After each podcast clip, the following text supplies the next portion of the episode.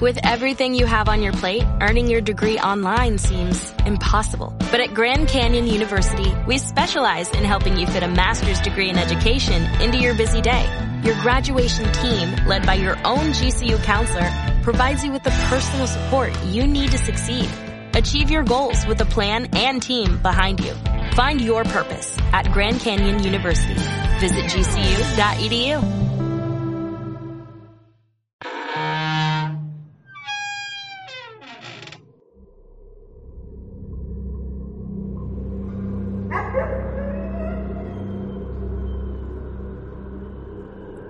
contenido de este podcast tiene información explícita que podría dañar la sensibilidad de quien escucha. Se recomienda discreción. Sean bienvenidos a Rigor Mortis.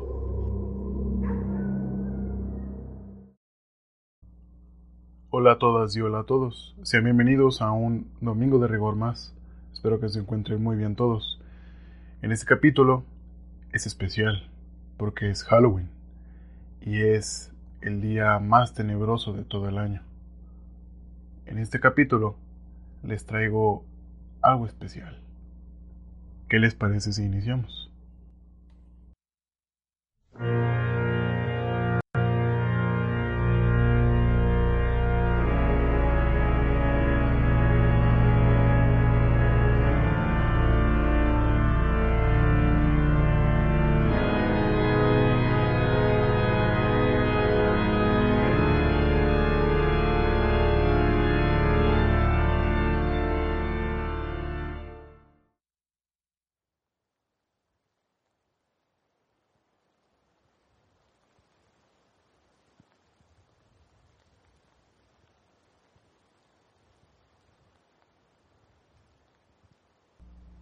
Las consecuencias en una persona que fue abusada pueden desembocar en actos más allá de la imaginación, más allá de la comprensión y más allá de tus peores pesadillas. En este capítulo les presento la historia del mayor asesino serial del siglo XX, el cinismo personificado en una persona que mató, violó y desmembró una cantidad exagerada de niños, comprobándonos que los monstruos en los que creíamos sí existen en la vida real, y hacen cosas más atroces de lo que nuestra imaginación nos pudiera ofrecer. Este es el caso del monstruo de Génova, la bestia, o también conocido como Luis Alfredo Garavito.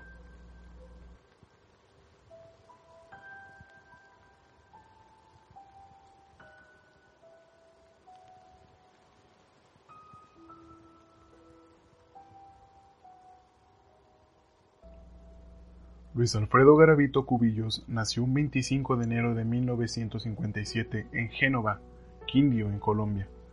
Hijo de Manuel Antonio Garavito y Rosa Delia Cubillos. Tenía seis hermanos, donde él era el mayor. Al igual que muchas otras familias de la zona, se vieron afectados por el conflicto armado, siendo desplazados por las guerrillas. Desde muy pequeño, Garavito vivió una infancia muy difícil, llena de cambios y de carencias su padre era alcohólico y una persona agresiva y abusiva, quien lo golpeaba de manera brutal constantemente, lo que llevó a Garavito a tener arranques de ira y de paranoia a temprana edad. Además, la escuela no era un ambiente donde pudiera escapar de los problemas de casa, siendo el objetivo de burlas por parte de sus compañeros a quienes les era fácil molestarlo, pues el carácter reservado y sumiso de Garavito impedía que se defendiera llevándolo a abandonar sus estudios a la corta edad de los 10 años. Tiempo después, a sus 12 años fue víctima de abusos por parte de un amigo de su padre, quien lo sometía, lo quemaba y también lo violaba. Garavito nunca tuvo la confianza ni el valor de contarle a alguien por miedo a que su padre lo pudiera matar a golpes.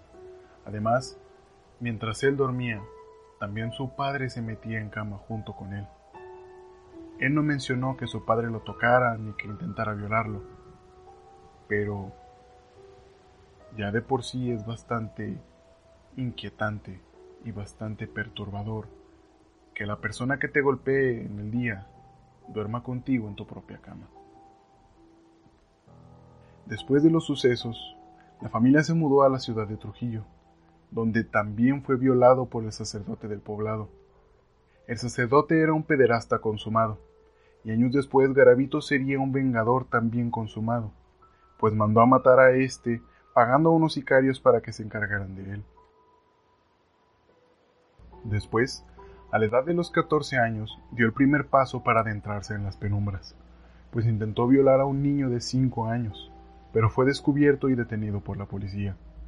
En este momento, Garavito probó lo que después se convertiría en su obsesión, pues le gustó la sensación de estar a punto de abusar de un niño indefenso. Para poder continuar, debo de hablarles de una parafilia. En pocas palabras, la parafilia es la presencia de frecuentes e intensas fantasías y o conductas sexuales que excitan a la persona.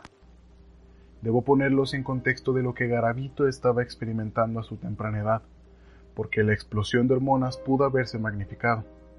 Recordemos que en la adolescencia se busca una satisfacción sexual más compulsiva que de razón.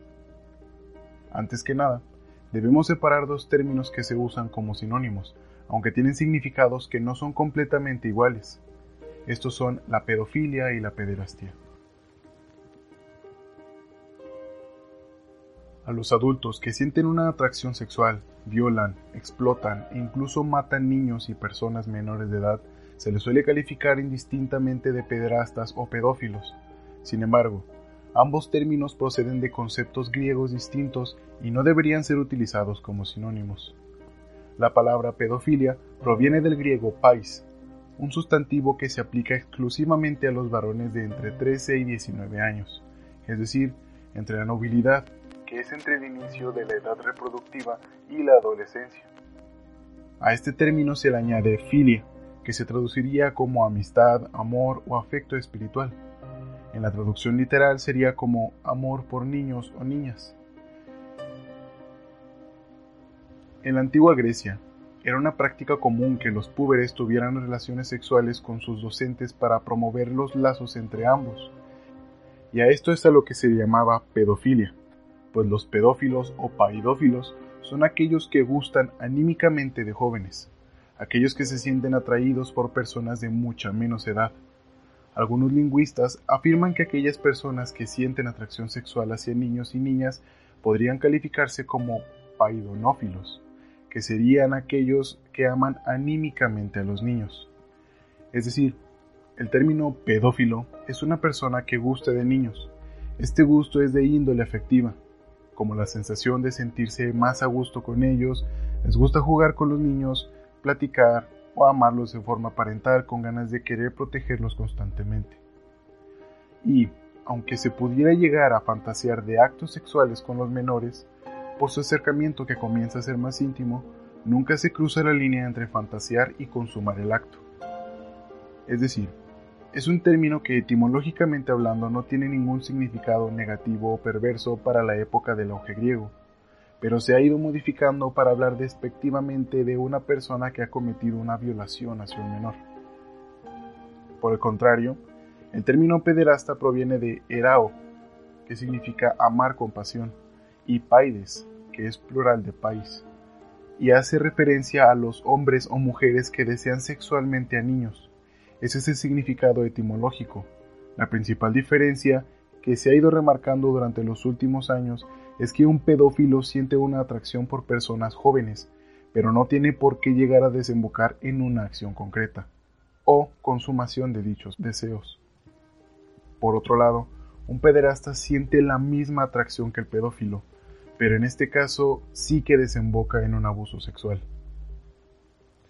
Mientras que psicológicamente la pedofilia se define como una parafilia, que es un tipo de trastorno sexual caracterizado por fantasías recurrentes, la pederastía es, además de la propia parafilia, una práctica delictiva derivada de ella, que provoca graves repercusiones en el desarrollo psicológico, social y sexual de la víctima.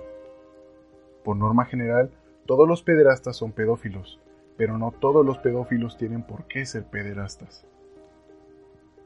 Según la evidencia científica, la mayoría de las personas con pedofilia odia realmente tener este tipo de deseo y no actúan sobre ellos por razones morales y, sin embargo, no suelen buscar tratamiento precisamente porque son conscientes de que las personas en general no parecen notar la diferencia entre sentirse involuntariamente atraídos sexualmente por niños pequeños y molestar o agredir sexualmente a los niños.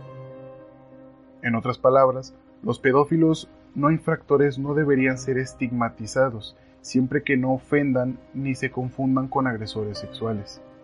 En cambio, se les debería alentar a buscar tratamiento para su trastorno antes de que provoquen daño a algún niño, algo que solo sucederá si podemos mantener clara la diferencia entre ambos casos. Como la palabra lo dice, es un trastorno sexual, es decir, no es algo que esté dentro de las normas regulares del comportamiento sexual de una persona, por lo que si no se encuentra ayuda por parte de algún experto, fácilmente podría caer en que la persona se obsesione con sus fantasías sexuales y termine consumándolas. En tanto, a qué causa esta parafilia es aún difícil saberlo con exactitud. La gente piensa, ¿por qué deberíamos ayudar a los pedófilos? Deberíamos perseguirlos, ponerlos en la cárcel y castrarlos. Pero si les ofrecemos ayuda, quizá estemos salvando a niños que han sido víctimas de abusos. Estas fueron las sorprendentes palabras de Paul Jones, padre de April Jones, quien fue secuestrada y asesinada por un pederasta en octubre de 2012.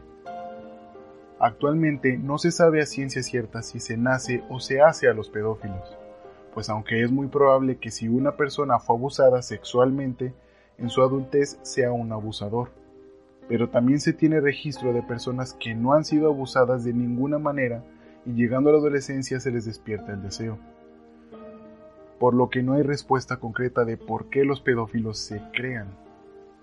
De hecho, se obtuvo información encontrada por el psicólogo James Cantor, quien revisó los cerebros de personas con esta parafilia y personas que no la tenían, pero no encontró diferencias relevantes, lo que lo llevó a la conclusión de que podría ser una preferencia sexual. También se ha investigado en homosexuales y la mayoría ya nace con esa orientación sexual en su psique, al parecer igual que los pedófilos, pero los estudios aún son muy inexactos del por qué se origina esta parafilia. ¿Hay cura? Mucha gente piensa que es una enfermedad que debería ser erradicada, pues por lo menos aquí en México es un problema muy grande de abuso contra menores y no es tan tan mal, pues la pedofilia, al ser un trastorno sexual, es una enfermedad mental que sin control puede llevar a la persona a no solo cometer actos sexuales con un menor, sino que no pueden vivir plenamente, pues no se sienten atraídos hacia adultos y su desahogo sexual no puede ser saciado como ellos quisieran.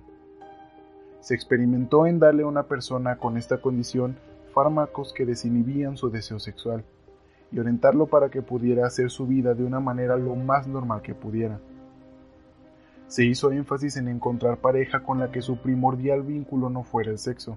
Después se suspendería la toma de fármacos e increíblemente su orientación sexual pudo ser modificada y pudo llevar una vida común. Sin embargo, no en todos los países se tiene este tipo de proceder para con la población, por problemas religiosos, morales, de educación o económicos por lo que este modelo de rehabilitación no se ha implementado ni en todos los países ni para toda la gente. Más que otra cosa por la carga moral y religiosa que se tiene. Es decir, si alguien ya fue procesado por abuso a menores, todos de inmediato buscan que esa persona sea violada en la cárcel y que se pudra ahí. No busco ser abogado del diablo, pero en muchas de las ocasiones estos pederastas vivieron lo mismo de niños, es decir, son niños heridos, que crecieron y nunca pudieron sanar lo que tenían, y el ciclo se repite.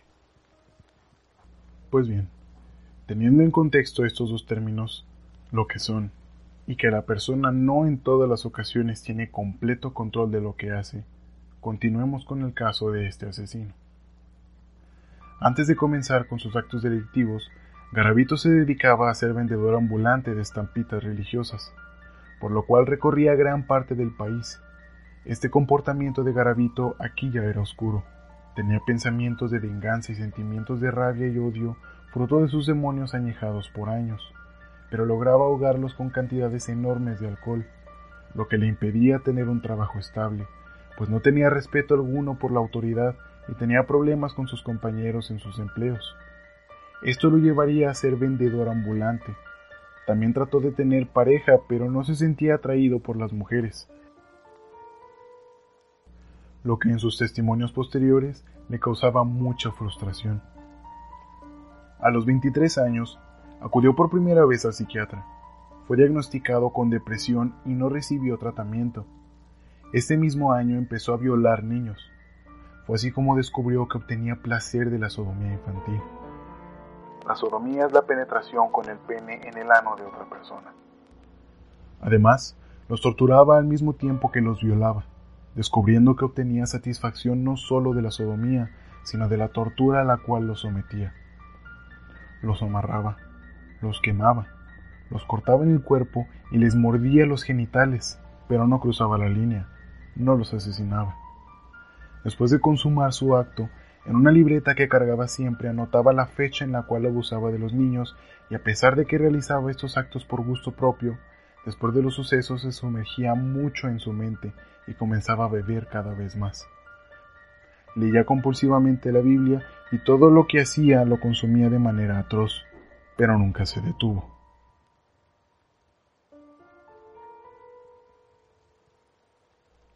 Entre 1980 y 1992 se estima que violó y torturó a más de 200 niños sin matarlos.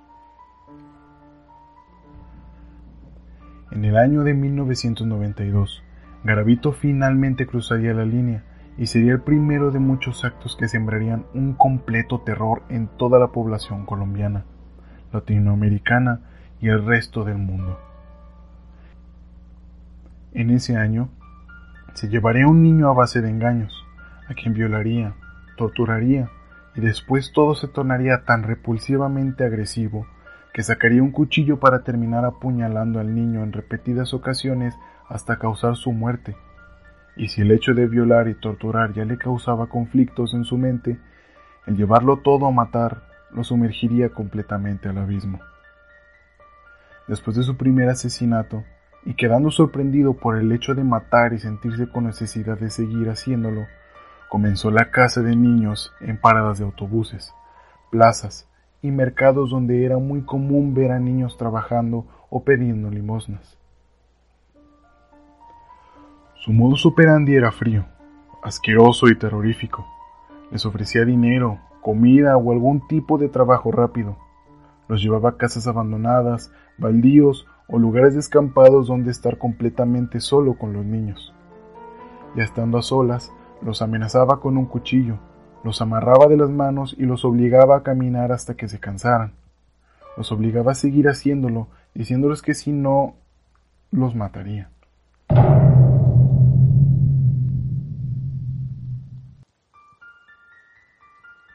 Seguido de eso procedía a desnudarlos, rompiendo sus ropas con el cuchillo, cortándolos accidentalmente. Ya desnudos los manoseaba y terminaba violándolos, todo entre llantos y gritos ahogados de niños con caras suplicantes, caras de profundo terror y asco. Al principio, durante las violaciones, los apuñalaba directamente en el corazón, causándoles una muerte de dolor y breve agonía. Sin embargo, mientras más mataba, sus actos se hacían cada vez más sádicos y oscuros por el placer que le provocaba el sufrimiento de los niños. En el inicio de cada capítulo hay un aviso. Les recomiendo que se acuerden de él y lo tomen en serio para lo que estoy a punto de narrar.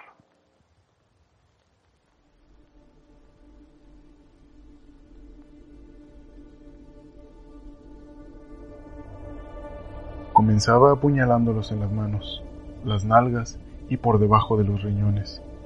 Heridas que no causaban una muerte inmediata, esto para poder gozar del sufrimiento y las súplicas de los niños, quienes rogaban que parara. Después, mientras los violaba, los degollaba lentamente, escuchando sus voces ahogándose con los borboteos de su propia sangre, causando que se desangraran. Cuando llegaba el orgasmo y dejaba de violarlos, les cortaba la cabeza con un machete y les cortaba el pene y los testículos para dejarlos dentro de sus bocas. Esto se volvió en una marca personal de Garavito. Pero no solo les hacía eso.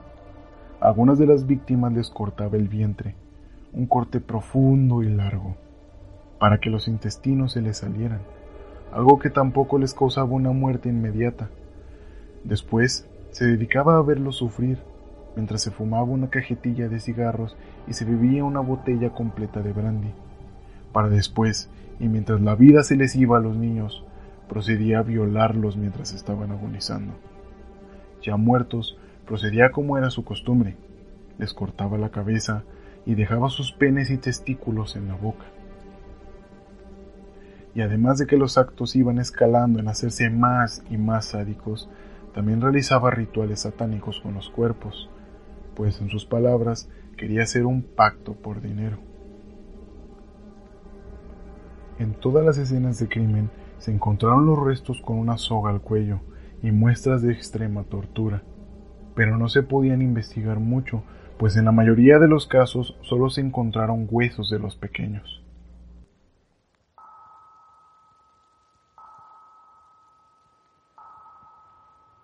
El fiscal Fernando Aya llevaba seis meses investigando la muerte de 13 niños. Varias fosas comunes fueron encontradas, un hecho sumamente extraño que aumentaba las sospechas de que se trataba de algo completamente desconocido para las autoridades. El hallazgo de cadáveres de pequeños no era algo exclusivo de una sola región de Colombia. A cientos de kilómetros de Villavicencio, muchas mujeres colombianas seguían con la búsqueda de sus hijos desaparecidos. Entre los años 1990 y 1999 se reportaron las desapariciones de por lo menos 140 pequeños en diversas regiones del país. Las autoridades aún no estaban convencidas de que se tratara de un enorme problema nacional. Era por eso que cada región investigaba sus casos sin reportarlo a las demás regiones, pues no se sospechaba que estuvieran relacionados. Pero los casos seguían creciendo a lo largo y ancho del país. La enorme cantidad de muertos se extendía a 70 localidades de 13 departamentos e incluso las poblaciones del norte de Ecuador. En noviembre de 1998, en un lugar llamado Nacederos, en las afueras de Pereira, un aterrador hecho fue encontrado.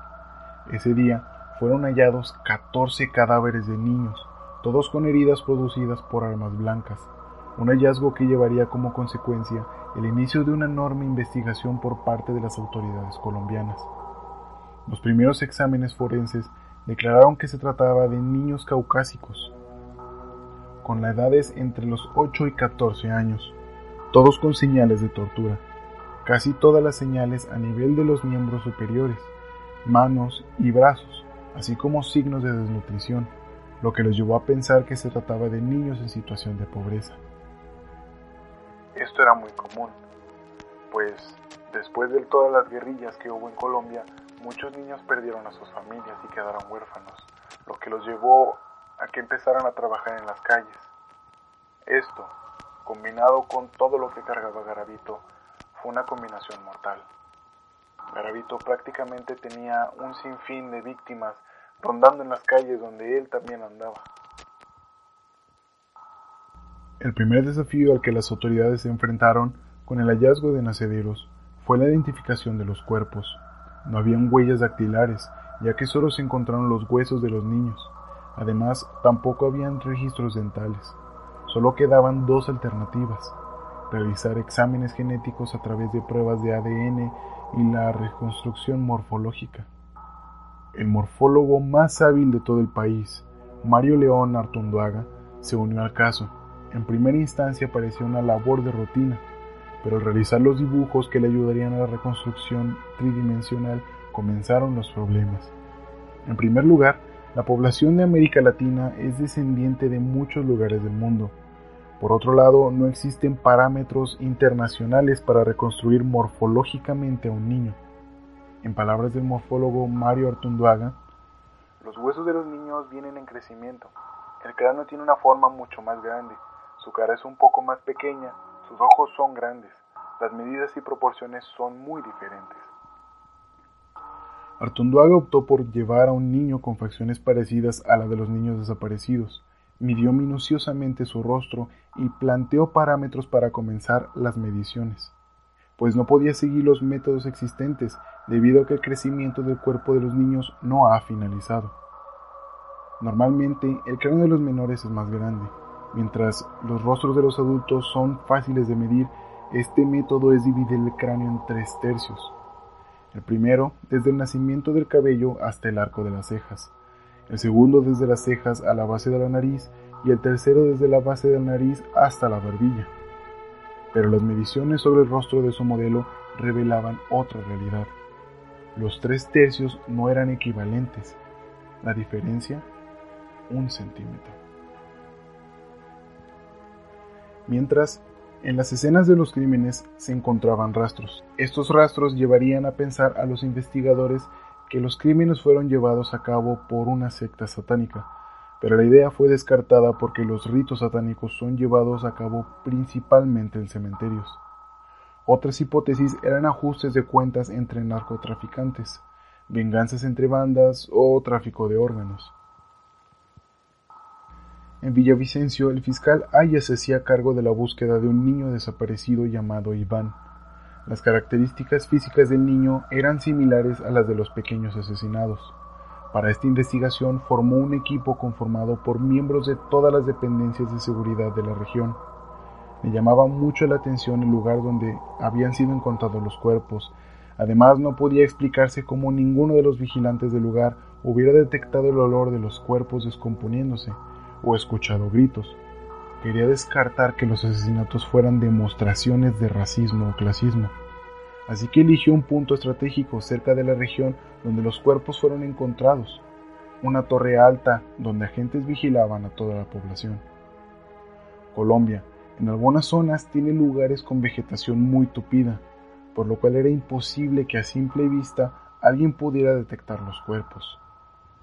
La investigación se hacía cada vez más compleja. En otra región del país, un curtido detective, Aldemar Durán, y otros miembros de la Fiscalía seguían investigando la desaparición de tres niños. Comenzaron a desempolvar casos de asesinatos de niños del año 1991 al año 1998, donde se enfocaban en particularidades, la forma en la que dejaban los cuerpos, las fibras con las que amarraban a los niños, la forma en la que los torturaron, pertenencias o cosas dejadas de lado por el asesino. En los laboratorios, los médicos forenses, después de analizar las heridas que tenían los cuerpos encontrados, descubrieron que el asesino era un pervertido sexual. Se llegó también a sospechar que era trabajo de un asesino serial. Mientras, Durán quería asegurarse que sí fuera una sola persona la que efectuaba los asesinatos para poder capturarlo. Para él, este caso se convirtió en un reto personal. Fue así que se dedicó a estudiar todo lo que hasta el momento se sabía de asesinos en serie, solicitando además información al FBI para poder documentarse mejor, ya que la información que tenían era muy limitada, pues nunca se habían enfrentado con un caso de esa magnitud en el país. El 6 de febrero de 1999 se reportó un nuevo crimen, esta vez en la población de Palmira, al sur de Pereira. Dos de los investigadores que conocían los expedientes de los homicidios de 45 niños registrados desde 1995 en las gigantescas plantaciones de caña de azúcar de Colombia se dieron a la tarea de analizar minuciosamente varios elementos abandonados en la zona del crimen, dejando ropa interior, zapatos, lentes de aumento, dinero, entre otras cosas, por lo que este hallazgo sería de suma importancia para la investigación. En este asesinato, Garavito se quedó dormido de lo ebrio que estaba, con un cigarro en la mano, provocando el incendio en las plantaciones de azúcar. La investigación de la muerte de 140 niños y las denuncias de las desapariciones de aproximadamente 100 más se convirtieron en prioridad para las autoridades colombianas, mientras la búsqueda de Aldemar continuaba. Descubrió un patrón similar en la desaparición de los niños. Eran niños de origen humilde, trabajadores que se ganaban la vida en la calle, por lo cual decidieron infiltrar a sus mejores hombres. Los armaron solo con micrófonos y les dieron un disfraz de indigentes. Una vez disfrazados, comenzaron a recorrer cada rincón de las distintas localidades donde los cuerpos fueron hallados. Realmente se metían en el personaje, comían de la basura y dormían en calles o en hoteles de mala muerte. Mientras esto sucedía, Carlos Hernán Herrera, investigador forense, descubrió un dato importante. El criminal tenía una forma peculiar al caminar, pues en los zapatos encontrados indicaban un desgaste en la parte del talón, así como que en la punta de los zapatos no había tanto desgaste, lo que indicaba que usaba un número más grande del calzado que el que necesitaba. Basado en esto, determinaron que la estatura de la persona era de aproximadamente entre 1,63 y 1,67. También, el criminal dejó atrás unos lentes de aumento, parcialmente quemados. Analizándolos con detalle, descubrieron que tenía problemas en la vista, que con la edad suelen acentuarse. En palabras de Carlos Herrera, encontramos en el lente una fórmula bifocal de 2.75 dioptrías, que bajo este parámetro marcaban al usuario sin saber que era el agresor en un rango de edad entre los 40 y los 45 años, o entre los 55 y los 60 años. El análisis del desgaste de los anteojos también permitió establecer una presunta estructura facial. Se analizaron también las botellas de licor que dejó y tenían ya el ADN del asesino. Por lo tanto, se llegó a la conclusión que buscaban un hombre que cojeaba. Consumía siempre la misma marca de brandy y que usaba anteojos. Pero aún así, teniendo el perfil del sospechoso, faltaba hacer más filtros. Fue así como la Fiscalía comenzaría uno de los trabajos más arduos. Abrieron el archivo de casos de los últimos 10 años que involucraban a pederastas, encontrando 5.225 casos de agresiones contra menores. Descartaron los que estaban relacionados de ataques contra niñas, puesto que Garavito únicamente mató niños varones, quedando 1.564 expedientes. Los revisaron y excluyeron a los que involucraban agresores menores de 42 años. Esto dejó a 95 personas. De ellas solo 45 tenían un rango de estatura entre 1,63 y 1,67. Después, seleccionaron a los que habían delinquido en las áreas donde habían aparecido la mayoría de las víctimas. Esta selección terminó con solo 25 sospechosos. El detective Durán trabajaba en silencio y comenzó a ser llamado por sus colegas la sombra del asesino por su gran dedicación al caso. Durán sabía que necesitaba más información, así que decidió viajar a Bogotá. Tenía una corazonada que podría cambiar el rumbo de la investigación. Después de investigar, Durán, que desde este momento optaré por llamarle la sombra, encontró un caso de 1996 la información del reporte indica la desaparición y muerte del niño Ronald Delgado, de 12 años. Su cuerpo lo habían encontrado en un lugar lleno de maleza con las mismas características de muerte de los casos que investigaba. Según el documento, en ese año, las declaraciones del propietario de una tienda y de algunas prostitutas del lugar dijeron que habían visto al pequeño por última vez en compañía de un hombre al que no habían visto por el rumbo. El documento también indicaba que el sospechoso había sido interrogado por la fiscalía, pero lo dejaron libre por falta de pruebas. Esta persona era Luis Alfredo Garavito Cubillos. Mismo que aparecía en la lista de los 25 sospechosos que tenían. Varios datos llamaron la atención de La Sombra. El documento de identificación de Garavito indicaba que era originario de Génova, lugar donde se habían reportado los tres primeros casos que el detective estaba investigando. Otro dato que llamó la atención de la sombra fue el lugar de residencia que mencionó Garavito en su declaración. Dijo que vivía en Trujillo, región donde se habían hallado cadáveres de menores también. De vuelta en Pereira, las pruebas que habían encontrado los mandaban a un sospechoso de nombre Pedro Pablo Ramírez García, alias Pedro Pechuga, sujeto que tenía un extenso historial delictivo por abuso sexual a menores desde el año 1980. Los detectives sospecharon con más fuerza de él, debido a que cojeaba de la misma pierna que el sujeto al que buscaban. Tenía 44 años y su estatura estaba dentro del rango que los detectives habían establecido. Era oriundo de Pereira, y se le veía seguido en las calles, vendiendo miel en envases del mismo licor que bebía el presunto asesino. Eran todas las pruebas en un solo sujeto. La desaparición de dos menores, Juan David y Jason Vélez, que se reportaron el 11 de octubre de 1997. Esto involucraba a Pedro Pechuga, pues los niños los encontraron muertos con señas de tortura y abuso sexual. Además que otro niño logró ubicarlo como el hombre que había intentado violarlo. Teniendo estos datos, las autoridades se movilizaron para detenerlo, encontrándolo en la calle y lograron capturarlo y con su captura tuvieron un falso momento de tranquilidad. De inmediato, Pedro Pechuga se declaró inocente y negó haber estado involucrado con los asesinatos de los niños, y mientras estaba en la cárcel y se habían juntado casos de niños asesinados, hubo cuatro niños más, asesinados en Bogotá, con las mismas características que el resto.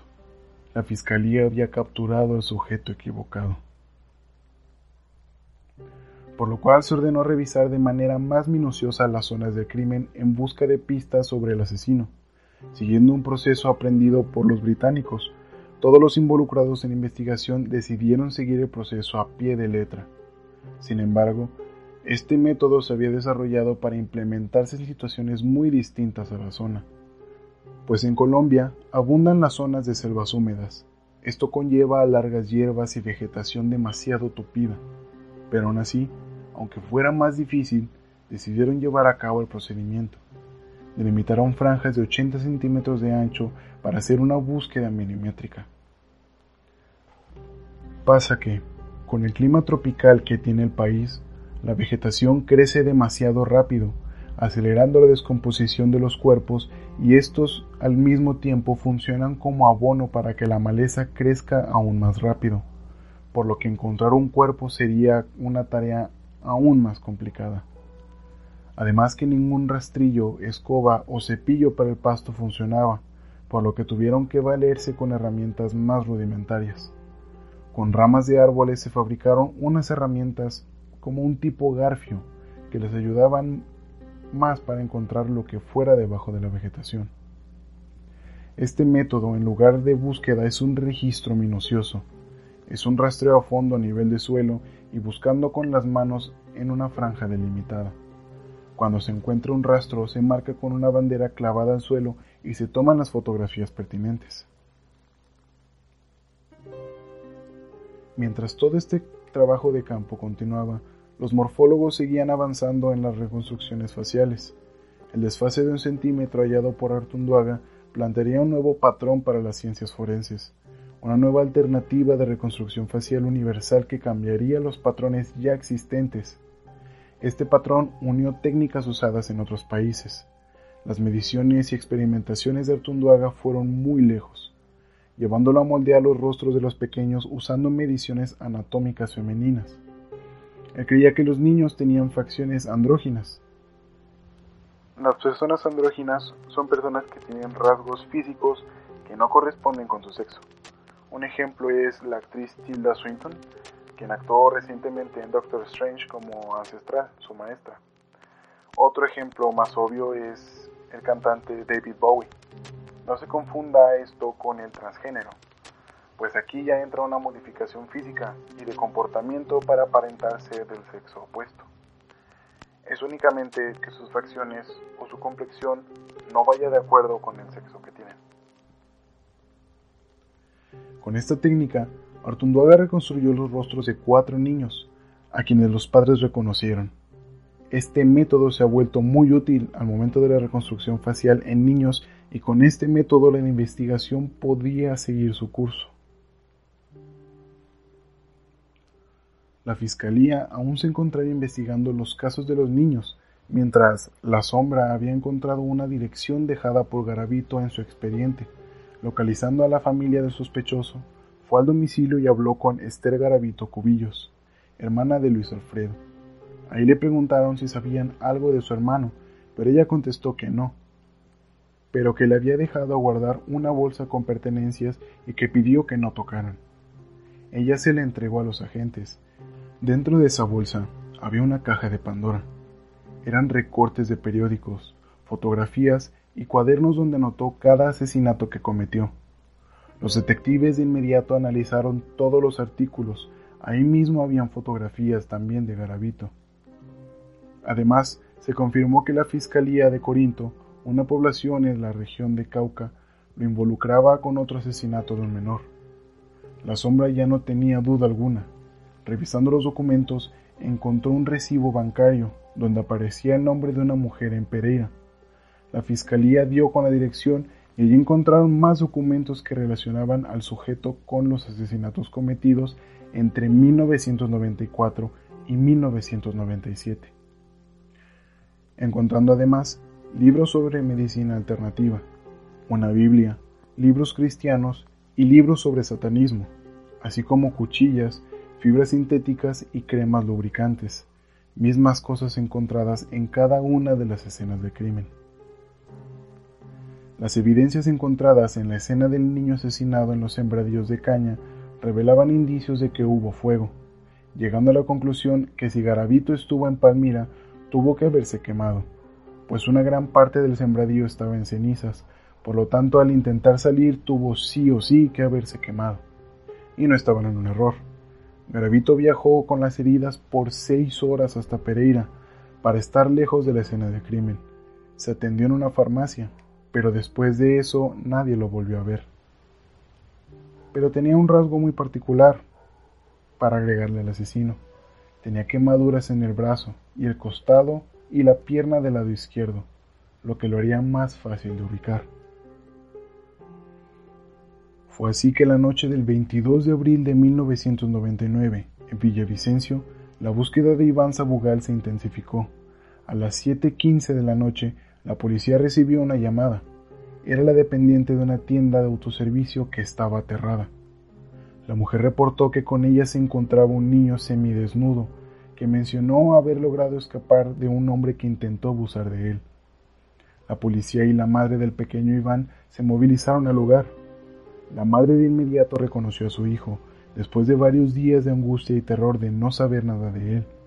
El niño mencionó que el hombre lo insultaba y que estuvo a punto de violarlo. Rápidamente la policía se puso a buscar al sospechoso, pues creían que seguía por la zona, así que comenzaron a buscar por todos lados de manera frenética.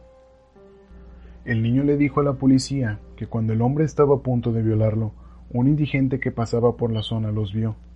Preguntó que qué le iba a hacer al niño. Lo desamarró y le dijo que se fuera con él. Fue así como lo salvó. El asesino lo siguió por unos cuantos metros, pero después de eso desapareció. El sargento Babativa, quien coordinaba la búsqueda, estaba empeñado en encontrar al asesino, pensando en que ya se habían fugado.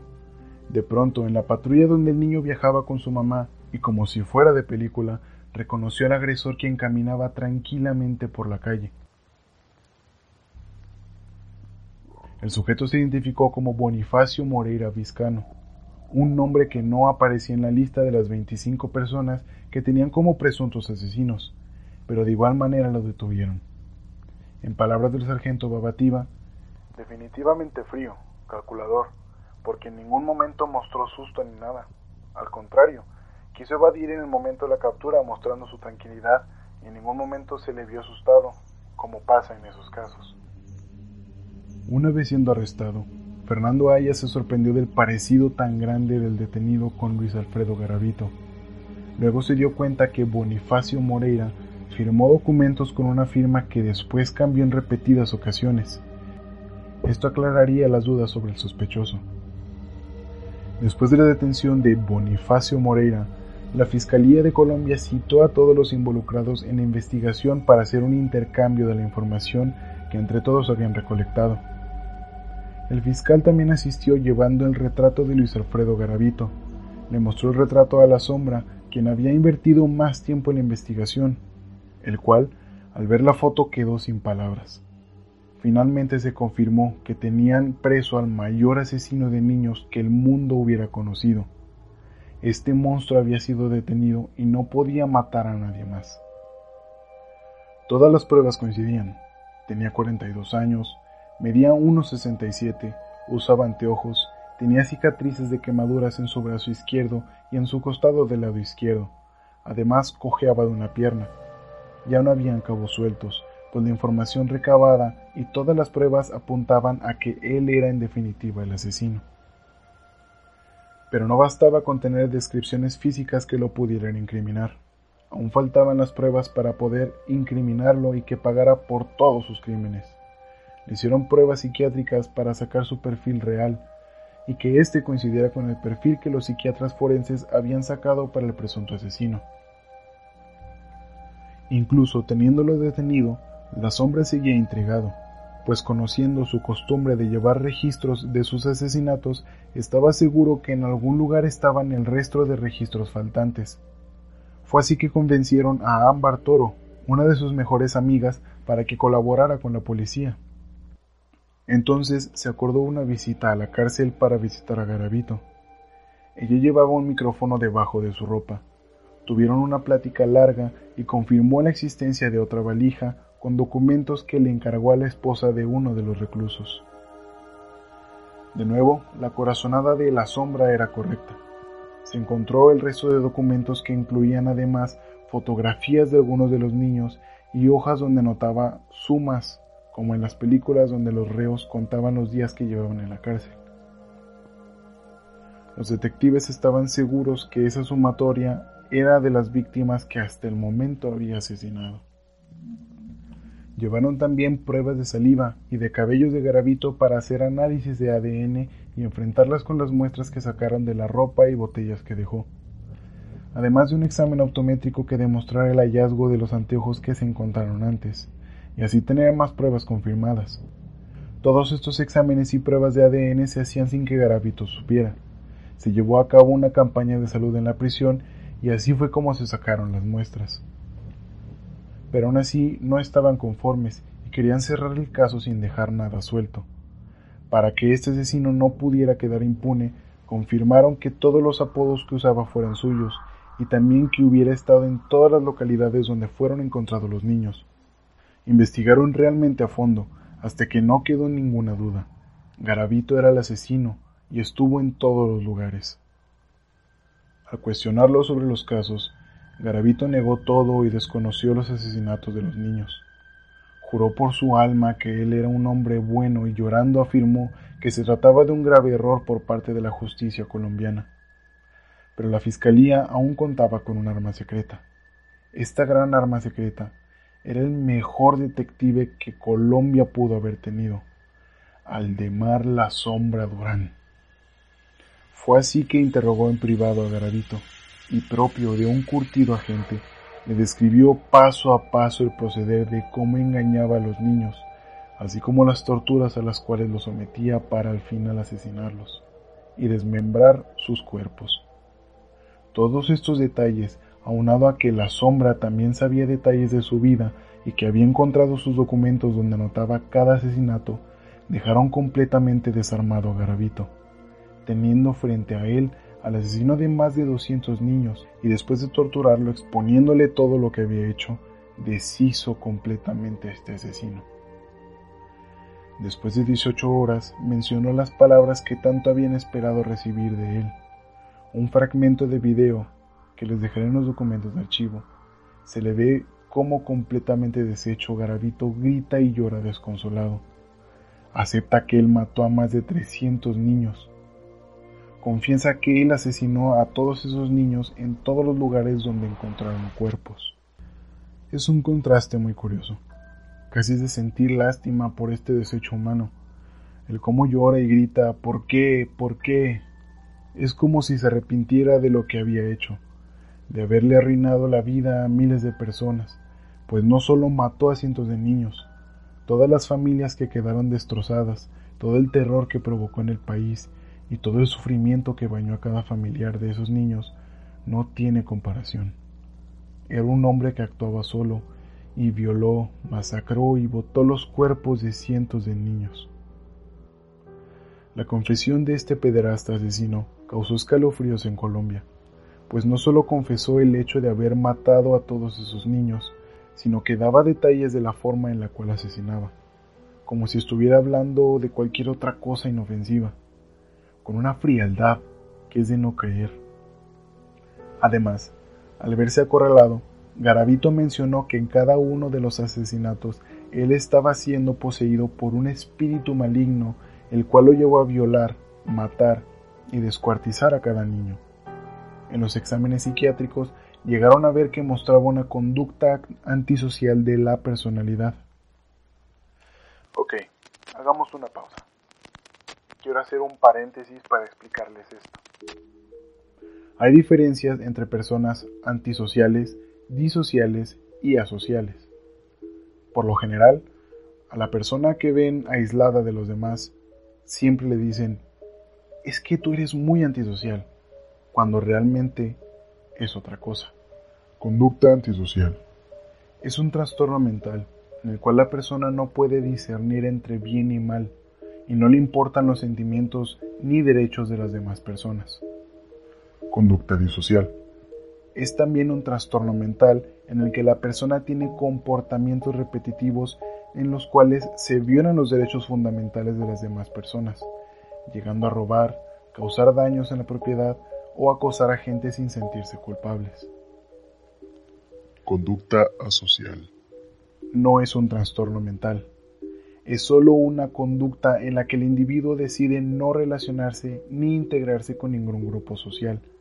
Es usualmente la persona aislada que busca constantemente la soledad. Quería enfocarme en estas tres, ya que son muy parecidas, conforme a cómo se pronuncian y cómo se escriben. Pero cada una es completamente distinta, mientras que los antisociales y disociales no saben cómo integrarse, ser empáticos o no sobrepasarse con los demás, las personas asociales saben perfectamente cómo hacerlo. Incluso saben relacionarse e integrarse, pero se sienten incómodos haciéndolo, siendo un rasgo de personalidad fundamental para las personas introvertidas. Por lo tanto, cuando usas tú el término antisocial para referirte al solitario de tu trabajo o de tu salón, es incorrecto, porque te estás refiriendo a una enfermedad mental.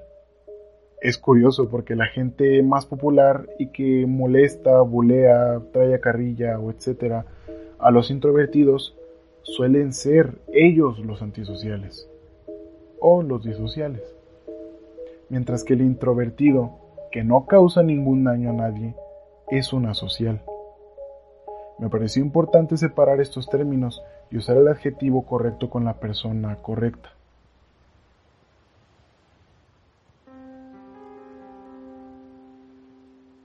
Volviendo al tema, Garavito decidió colaborar con la policía dándoles toda la información de cómo dar con los cadáveres que faltaban por ser encontrados. Un dato importante es que Garavito no enterró a ninguno de los niños, simplemente los dejaba en terrenos baldíos o con mucha vegetación para que no los encontraran tan fácil. Y dadas las condiciones de tierra y de clima, la policía tardó mucho en encontrarlos y los cuerpos hay que recordar que se descomponían más rápido. A cambio, Garavito pidió protección, pues se dice que en las cárceles a los violadores y asesinos de niños no les va nada bien. Y a este despreciable monstruo le daba miedo que alguno de los reos pudiera asesinarlo. Garavito fue finalmente sentenciado a 40 años de prisión, condena que no es para nada justa con lo que este monstruo causó pero la condena por todos los crímenes suman un total de 1853 años. Acusado de solo 140 asesinatos, pero se presume podrían ser muchos más. Desafortunadamente, la pena de muerte no existe en Colombia el máximo de años que una persona puede estar en prisión es de 40. Fue sentenciado en 1999 pero por la ayuda que le dio a los policías y por buena conducta, puede que quede libre en 2023.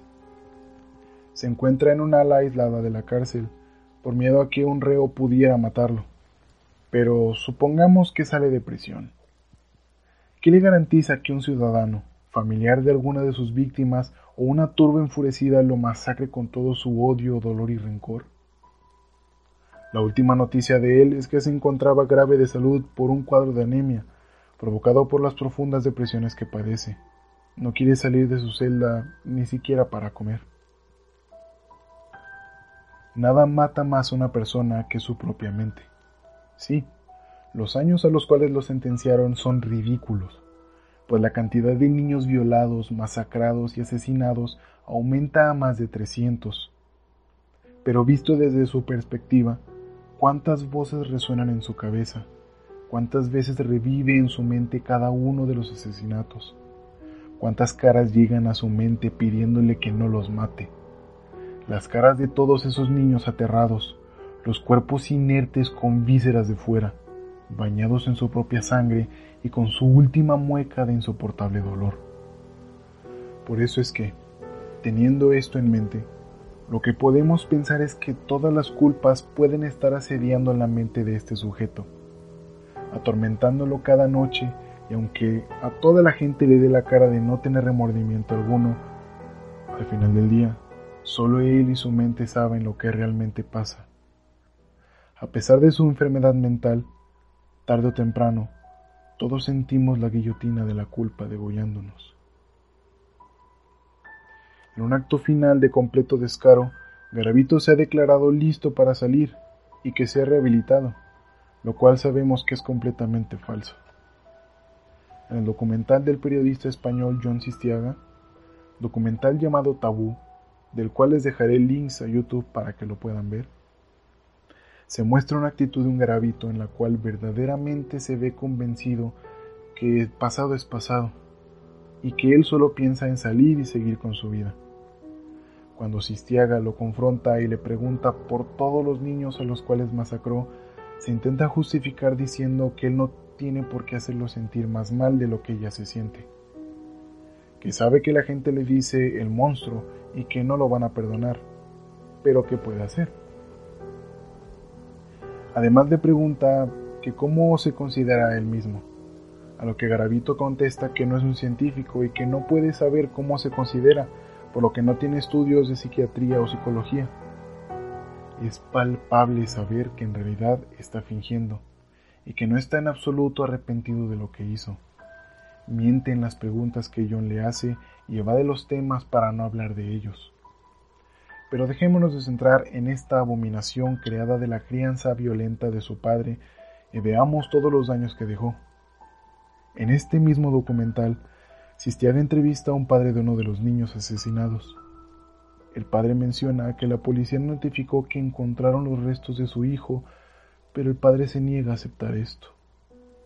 El padre, quien tomó como hábito ir a una cantina y beber todos los días, se rompe frente a la cámara y llorando dice que no puede aceptar que sus huesos sean de su hijo, que su hijo sigue vivo en algún lugar, y en una escena muy fuerte de negación frente a un duelo tan difícil, esta es la pregunta al aire. ¿Cuántas vidas arruinó este monstruo? No solo fue el horrible sufrimiento de los niños, también fue el terror constante de los padres de no saber nada de ellos para que finalmente sus miedos se materializaran en un golpe tan enorme e intenso de la cruda y fría realidad. Pero, ¿qué sigue? ¿Sigue criar a los niños de una manera violenta, desinteresada y sin empatía? ¿Sigue tratar de tapar el sol con un dedo haciendo como si nada les pasara? ¿Creando traumas en nuestros hijos que con el tiempo echan raíz? ¿Sigue maldecir al asesino y desearle lo peor en lugar de ir a la raíz del problema? Nada justifica ni sus medios ni su fin, pero veamos las cosas un poco más frías. Al final Luis Alfredo Garavito Cubillos es la cúspide de cómo un desorden mental originado por traumas de su infancia puede escalar al grado de convertirse en uno de los monstruos más grandes del que el mundo conoce. Porque, al final, fue abusado de niño y no tuvo una guía, no supo cómo tratar su problema, aunque sí lo intentó. Ahora, los niños que quedaron vivos, ¿cuántos de ellos llevarán una vida tranquila? ¿Cuántos de ellos seguirán con este abuso con sus hijos o conocidos? Es un círculo vicioso en el que el abuso se sigue dando y pueden convertirse a su vez en los abusadores de otros niños por llevar tanto rencor y odio dentro de sí. Sí, Garavito fue un monstruo, pero él también tuvo un monstruo que lo golpeaba y otros dos que lo violaban. Fue abusador, pero también abusaron de él. El problema fue Garavito o el trato que los adultos le dieron. No es tratar de ser abogado del diablo, lo repito, pero es un hecho que debe quedar claro.